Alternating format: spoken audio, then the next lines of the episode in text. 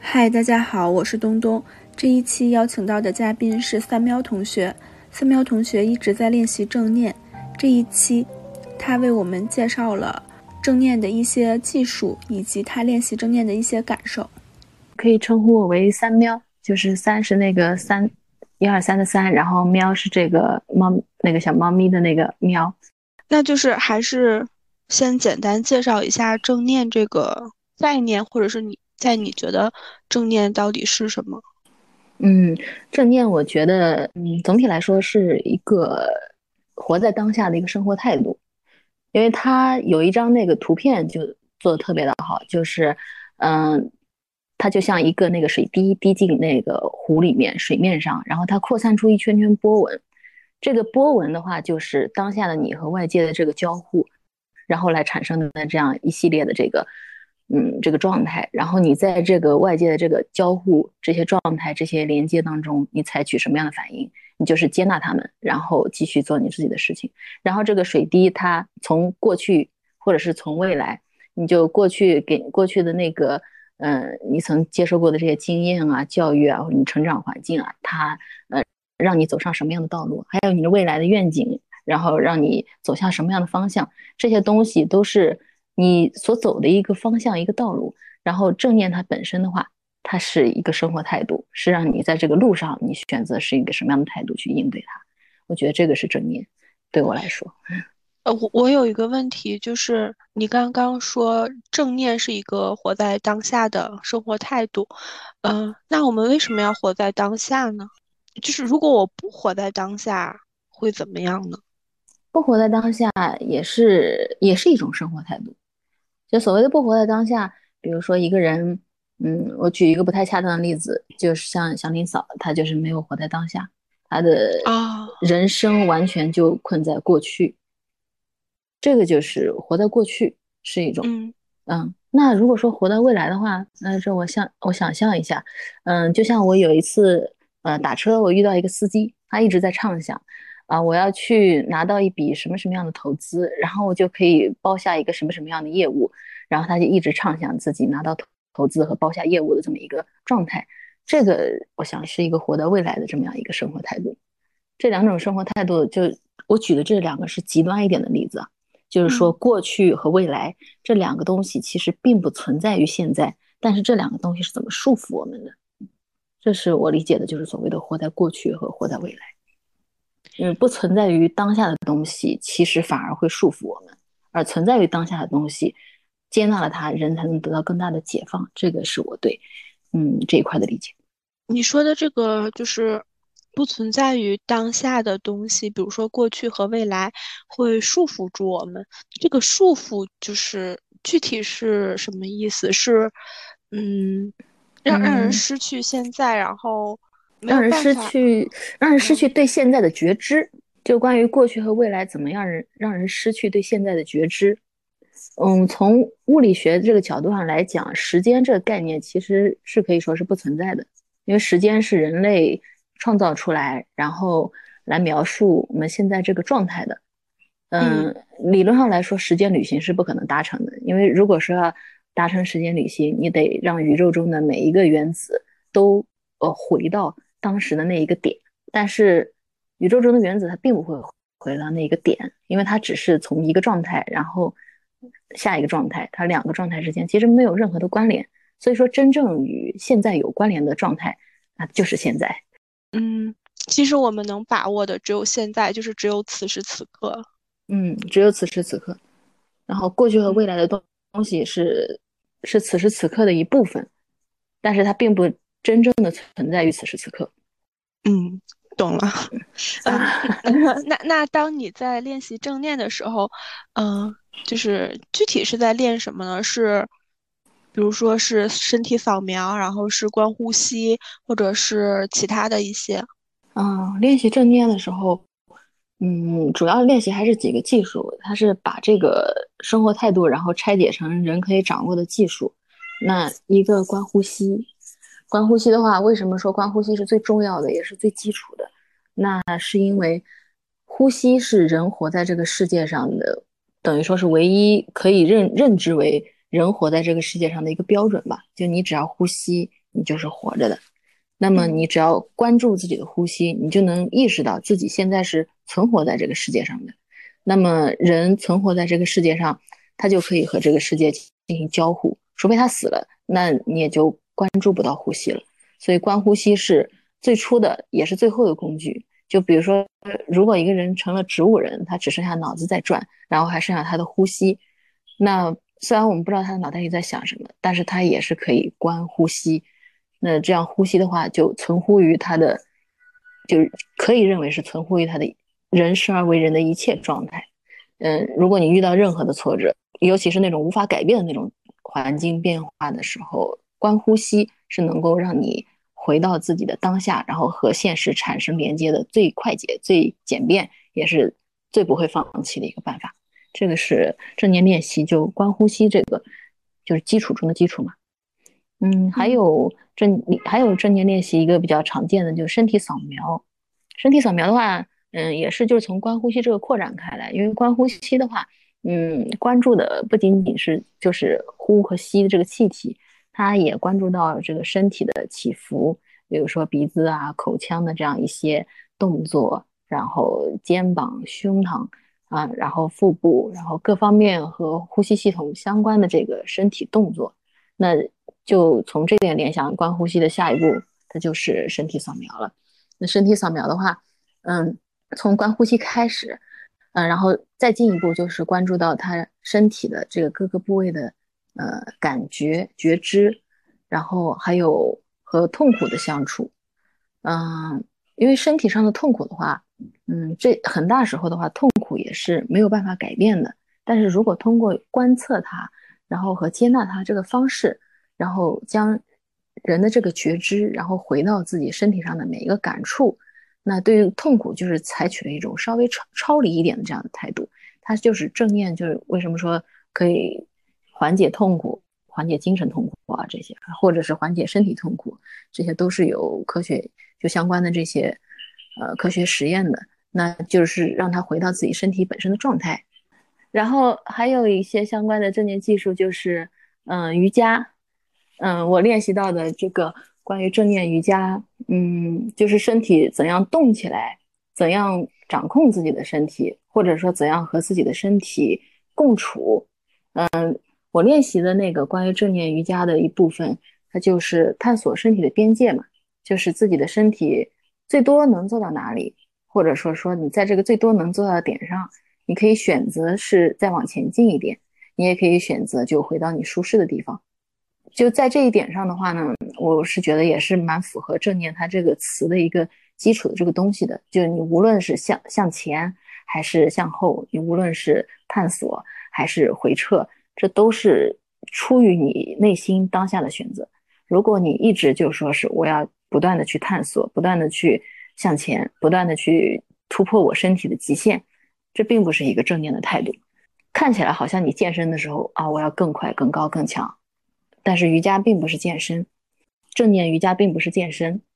它其实是让你掌握到自己对自己当下的理解，然后在这个基础上。选择自己再向前走一步。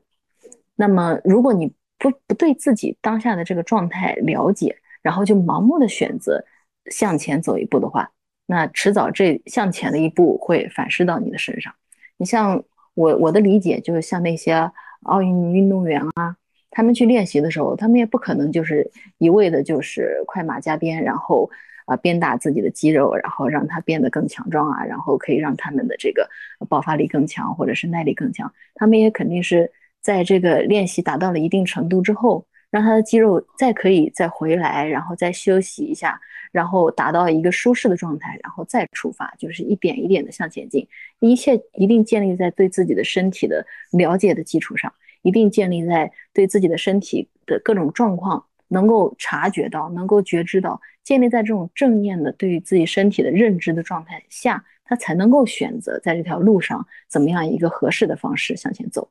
嗯，没有这种了解和觉知的话，那一定不能够走得远。就像是，嗯，我们中学时候学的课文一样，就是“不积跬步，无以至千里”嘛。然后还有其他的吗？哦，还有一个就是观情绪和观想法。这两个我掌握的不是特别熟练，但是有些时候是有点有用的。像观情绪的话，嗯，观情绪的话，尤其适合有一些时候情绪特别混沌的那种状态。因为我自己的话呢，我对自己的情绪认知并不是非常清晰啊，嗯，就感觉好像这个时候应该是愤怒了，或者那个时候应该是，呃，那个郁闷了，或者是什么的。这个描述情绪，我并没有说那么的精确，一下我就用一个精确的词语就可以描述它。那个时候我会，嗯，会有一种比较混沌的情绪产生的时候，我就会去观情绪。等到观情绪之后，我就会。这个动作，这个正念的这个动作做完之后，我就会意识到这个情绪最终它会落到那个人最基础的那个五大情绪上面嘛。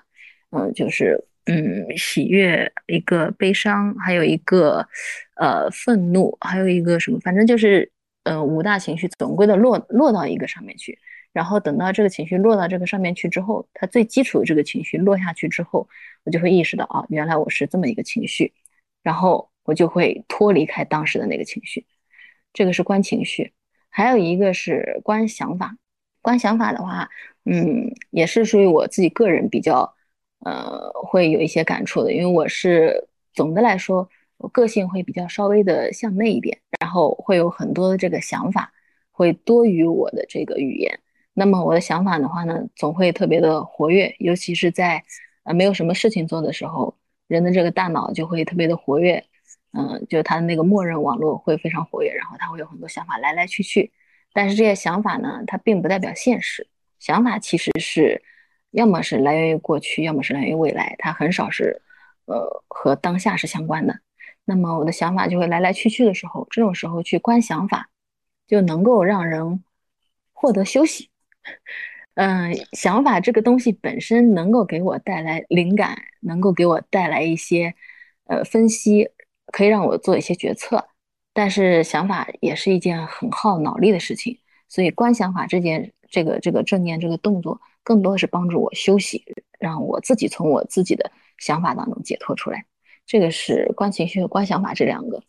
嗯，就是我运用的不是特别熟练的这两个方方法。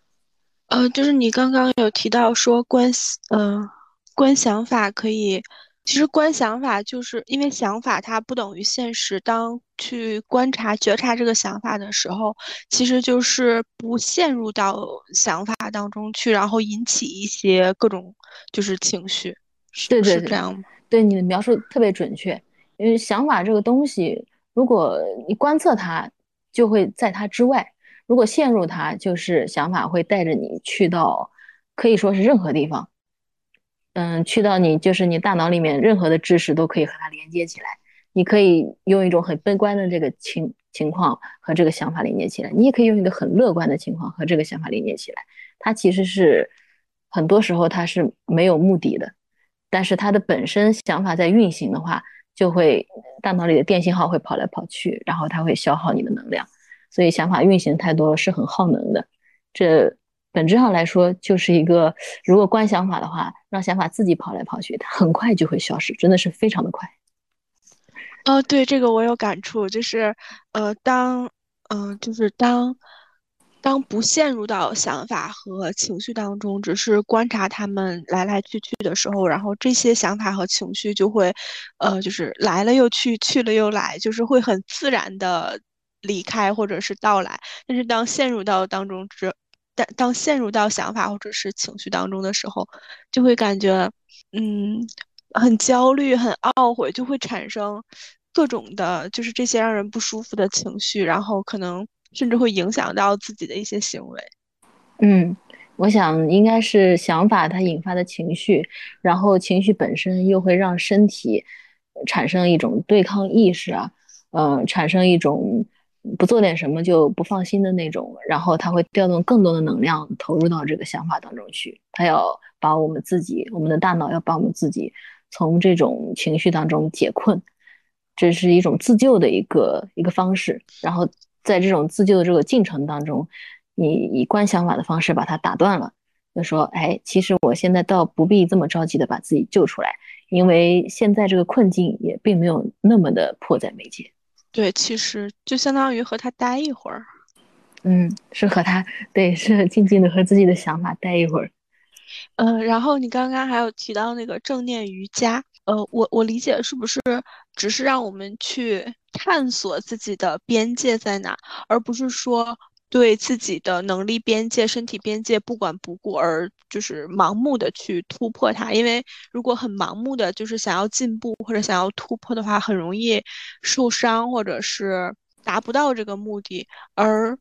而正念瑜伽是帮助我们探索，这样会对身体更有掌控力。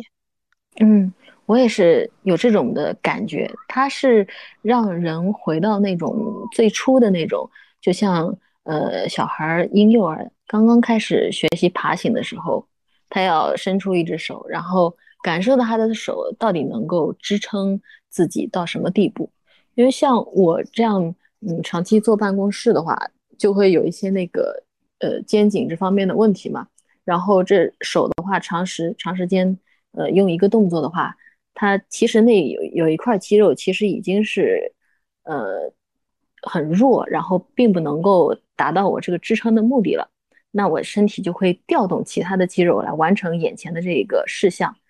然后长期以来就是它就不能够怎么说呢？就是说当我在做正念瑜伽的时候。我会把手撑在垫子上，然后用我的这个呃五个那个掌节，然后撑在垫子上。那个时候我会发现，这有一块肌肉是完全是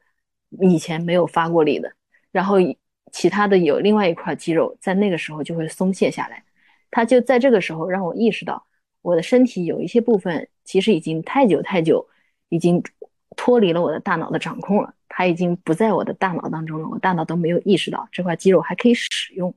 这就是正念瑜伽就是能够带给我的，对于我自己身体掌控到的这个意识，呃，对于我这块肌肉能够存在的这么一个现状的一个了解。哇，其实正念瑜伽也会帮助我们了解到自己身体的一些情况，就帮助我们更好的了解自己的身体和身体建立连接。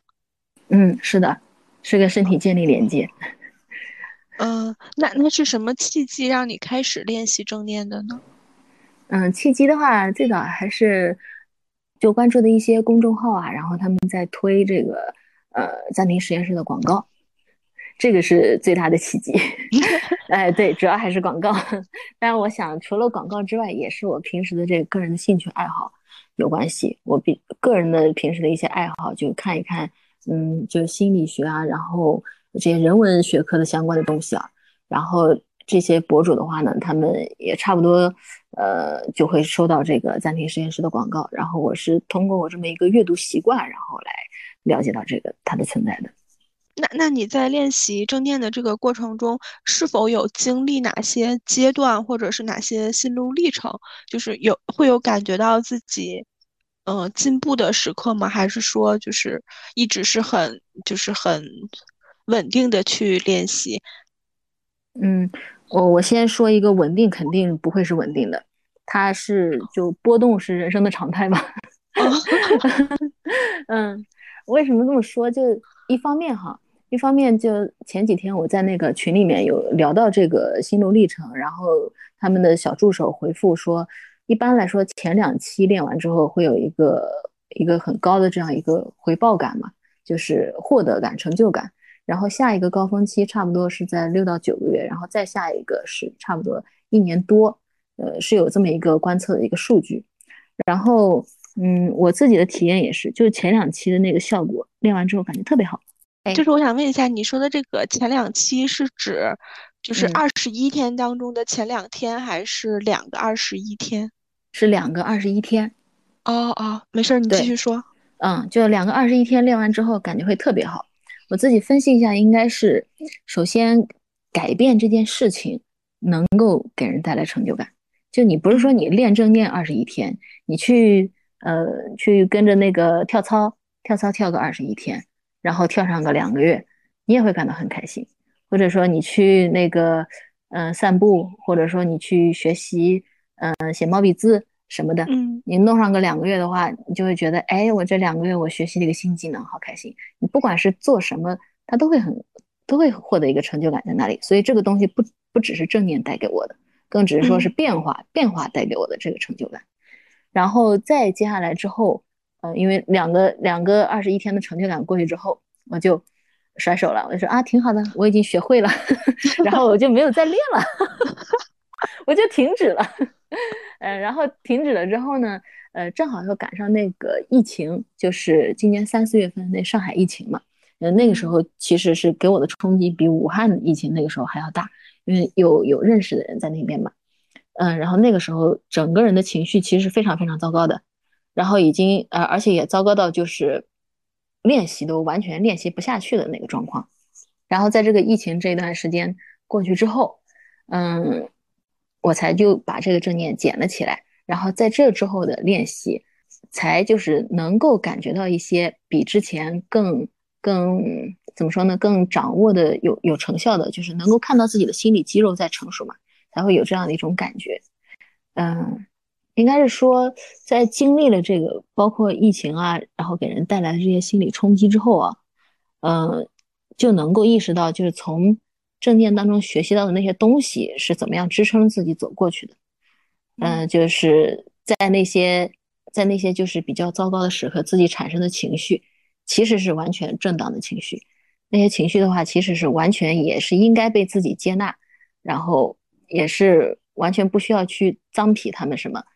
就完全不需要去批判他们什么。这些情绪就是非常正常的，不管是那时候感到呃痛苦啊。或者说是愤怒啊，或者说是郁闷，还有恐惧，全部都是正常的情绪。这些情绪虽然好像听起来和这个正念这个词好像带来的什么，好像有一种什么平静啊，或者是那种的，呃，peace love 这种的，其实跟那些完全没有关系。这些情绪也全部都是正念。一切激烈的情绪，完全是由于激烈变化的环境。这些情绪就是完全正常的情绪，这是我从那段没有练习的过程当中，我所能得到的一些感知。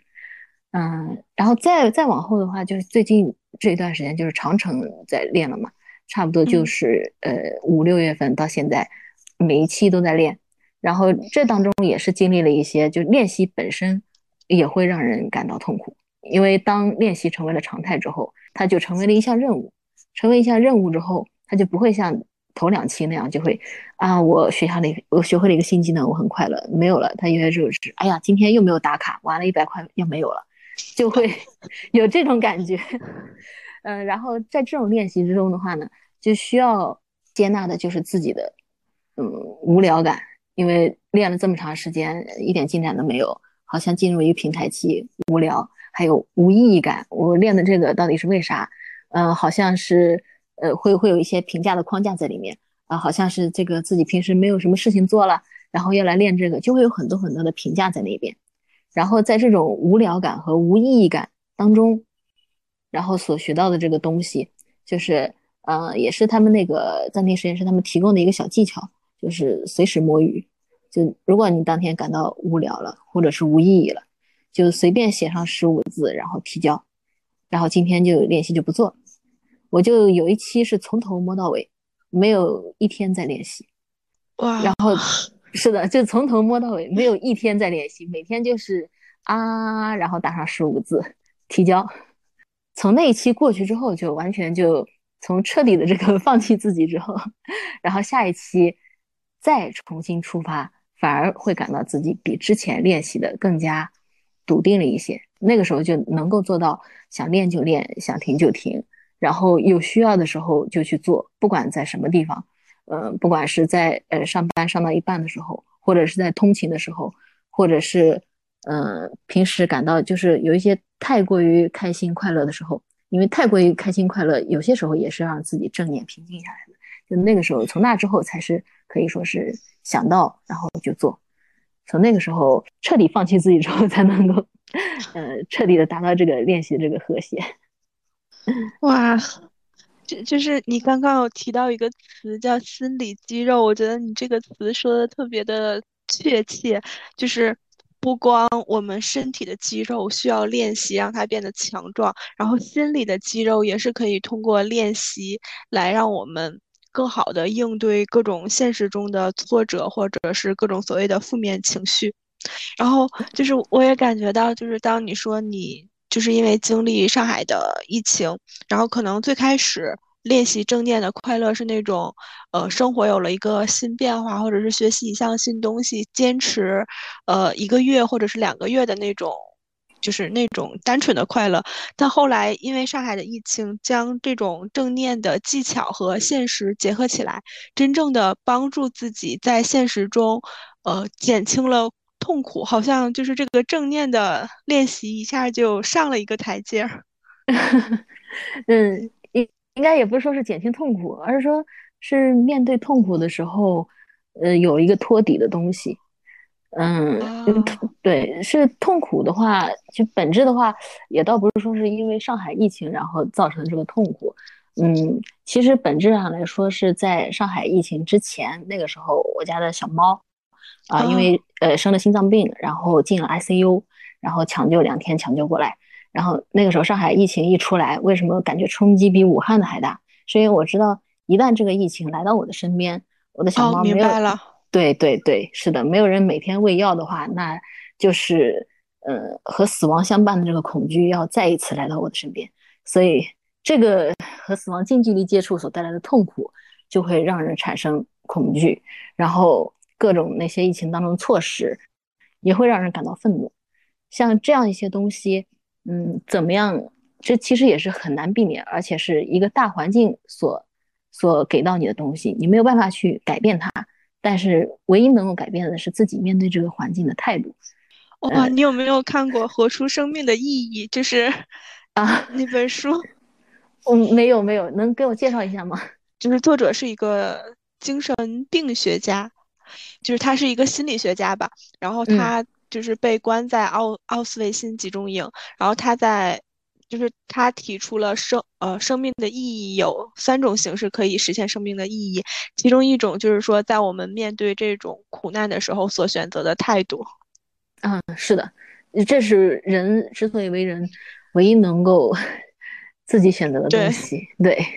对，就是我们没有办法控制外界的环境，我们能。控制的，或者是能掌握的，只有自己的态度，自己的就是心理。嗯，只有自己选择的东西，然后自己才能够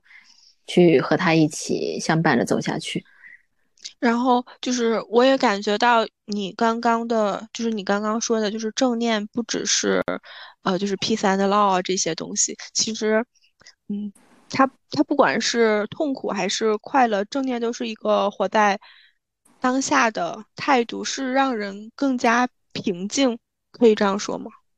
嗯，应该可能稍微会有获得一些平静吧。呃，但是我也是觉得，在有些时候，呃，不平静才是就是当下的自己应该拥有的东西。练习正念会让人更加接纳，或者是。允许自己的情绪起伏，然后自己的情绪的变化。是的，它就像是一个那个大坝，嗯，你的情绪就像里面的水位，然后它会有高有低的时候，但是你是知道它最低的时候它的底儿在什么地方，它最高的时候你也知道它，呃，溢也不会溢出去那个大坝的那个。那个那个排水的地方，因为你有相应的一切措施，然后来应对它。那那你在练习正念的过程中，你觉得就是你的最大的变化，或者是最大的收获是什么？嗯，最大的变化和收获，应该最大的变化和收获是来源于自身的成长。应该是说，曾经经历过那个挫折，然后曾经经历过自己对自己没有任何掌控的时候。因为在我的小猫生病的时候，我其实完全失去了对自己的掌控，嗯，就是完全不知道该怎么做，然后就只能坐在它的身边，然后不知道该做什么，这是对自己失去掌控的一个状况。然后在那个状况的话，其实人是呃被迫和痛苦相处，但是却又没有办法拒绝痛苦的到来。那个时候，呃。我觉得是和所谓的是跟死亡比较接近的话，因为死亡你也是，你如果选择说死亡它的到来，你被迫接受它的到来，你无法拒绝它，那就会永远活在对死亡的恐惧之中。然后这种这种提前演练的这么一个状况，就让我意识到，就因为嗯，毕竟也是超过三十岁了，嗯，你到了这个年纪之后，到后面可以预见到的，逐渐的来说，身边的死亡会越来越多，因为已经会逐渐听到说啊哪一家亲友啊，呃或者是谁家的那个父母啊，或者是怎么怎么的，然后他们会有一些什么生什么病啊什么的，然后就会离就会这种离死亡很近的感觉，就会时不时的来到自己身边，然后随着年纪，然后逐渐再再增长的话，和死亡更近的这些信息，它的脚步就会越来越靠近。那像我的小猫这次生了这个重病，然后嗯，等于说对于我一个提前演练，然后我也是从这个正念的练习当中，能够从这个演练当中获取到一些东西，就不是说我经历了这一波大浪，然后我还跟从前一样什么都没有获得。那我虽然差点憋死了，但是我至少学会了怎么样屏住呼吸。然后等这个浪头过去，我还学会了其他一些游泳技能，这个是正念能提供给我的一个最好的东西。哎，那我可以这样理解吗？就比如说，嗯，正念可以让我们更好的活在当下，嗯，即使是情绪来临的时候，通过正念，我们也可以更加的觉察，更加的，嗯，就是和情绪相处，然后这样就可以让我们有。余力来去想一些办法去面对这个事情，而而不是就是被所有的这些情绪想法所裹挟，然后或者是嗯，即使这一次就是糟糕的结果真的来了，但是